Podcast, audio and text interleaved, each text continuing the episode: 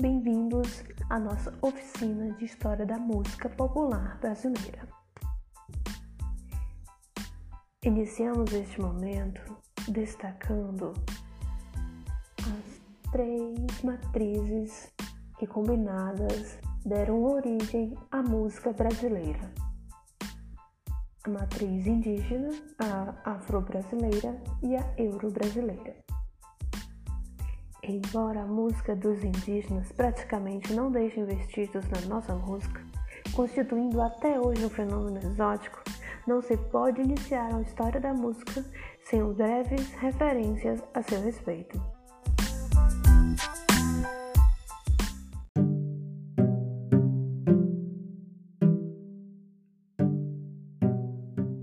As fontes relativas ao século do descobrimento são, naturalmente, os portugueses e estrangeiros que por aqui passaram.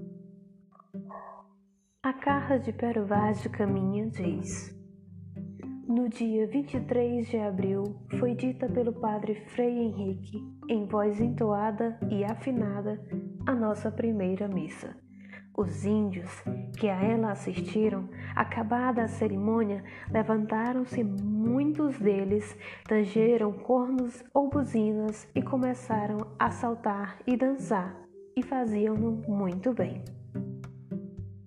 Devemos a Jean Delerre, missionário calvinista, os primeiros registros de cantos tupinambás, cantos de adoração a Ara canidé, tocado em festas, rituais antropofágicos e a vésperas de combates.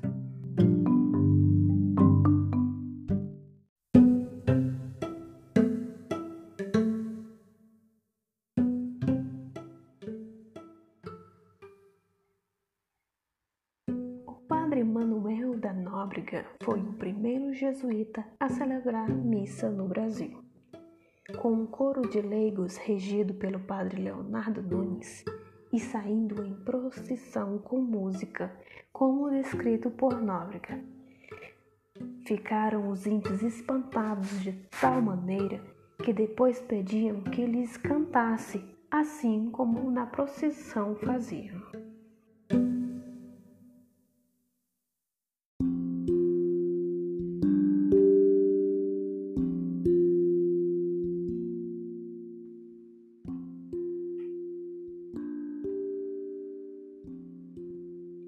José Ramos Tinhorão destaca em sua obra como os jesuítas enxergavam a música indígena.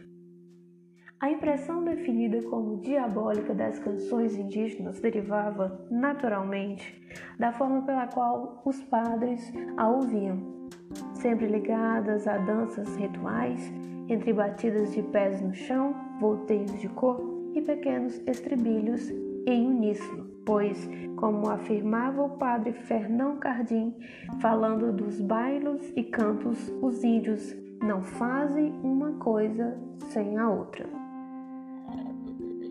Tinhorão também destaca, para começar, os jesuítas assustados com o caráter selvagem do instrumental da música indígena, entre trombetas, com crânio de gente na extremidade, flautas de ossos, chocalhos de cabeças humanas, etc. Tentaram iniciar os taquecúmenos nos segredos do órgão, do cravo e do fagote, que melhor se adaptavam à música sacra.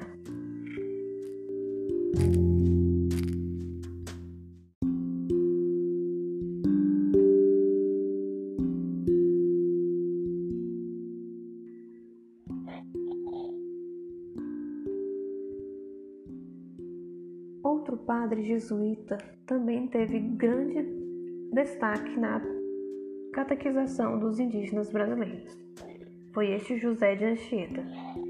Consciente da forte impressão que a música produzia nos aborígenes, utilizava-se de canções europeias para a catequese. Muitos dos jesuítas também ensinavam os índios a tocar instrumentos. Ouviremos a seguir um trecho da obra de José de Anchieta.